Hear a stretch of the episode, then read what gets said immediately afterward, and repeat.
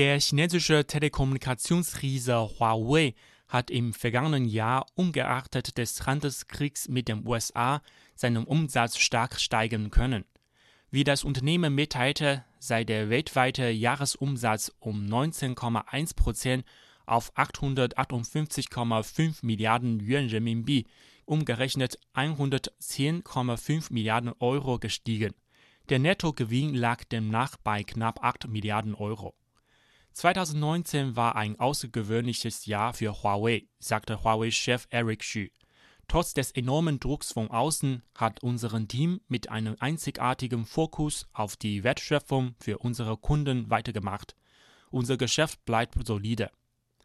Huawei hat im vergangenen Jahr 15,3 Prozent seines Umsatzes, also 131,7 Milliarden Yuan Renminbi, für Forschung und Entwicklung ausgegeben wobei die Gesamtausgaben in den vergangenen zehn Jahren über 600 Milliarden Yuan Renminbi betrugen. Das Privatkundengeschäft, das fast die Hälfte des gesamten Huawei-Geschäfts ausmacht, verzeichnete im vergangenen Jahr weiterhin ein robustes Wachstum und nahm mit 467,3 Milliarden Yuan Renminbi um 34 Prozent gegenüber dem Vorjahr zu 2019 wurden weltweit insgesamt 240 Millionen Smartphones ausgeliefert, ein Plus von 17 Prozent im Vergleich zum Vorjahr. Trotz der 5G-Boykottaufrufe sieht sich Huawei im Carrier-Geschäft führend im kommerziellen Rollout von 5G-Netzen.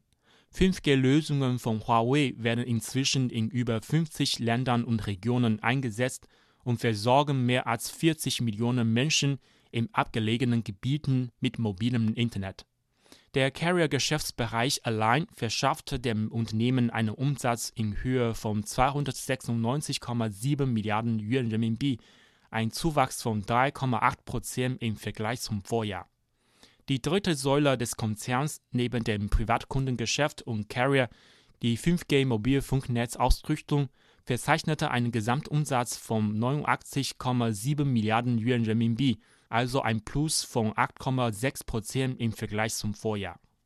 Der chinesische Markt trug 52,68 Prozent zum weltweiten Umsatz von Huawei im Jahr 2019 bei, gefolgt von Europa und dem Nahen Osten mit 28,95 Prozent, der asiatisch-pazifischen Region ohne China mit 11,59 Prozent sowie Amerika mit 6,78 Prozent.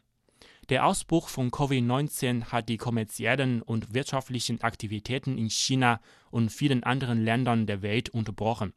Huawei hat seine Produktion in China inzwischen wieder aufgenommen und arbeitet mit globalen Partnern zusammen, um die Auswirkungen der Pandemie zu bekämpfen, die sich langfristig auf die Lieferkette auswirken könnte.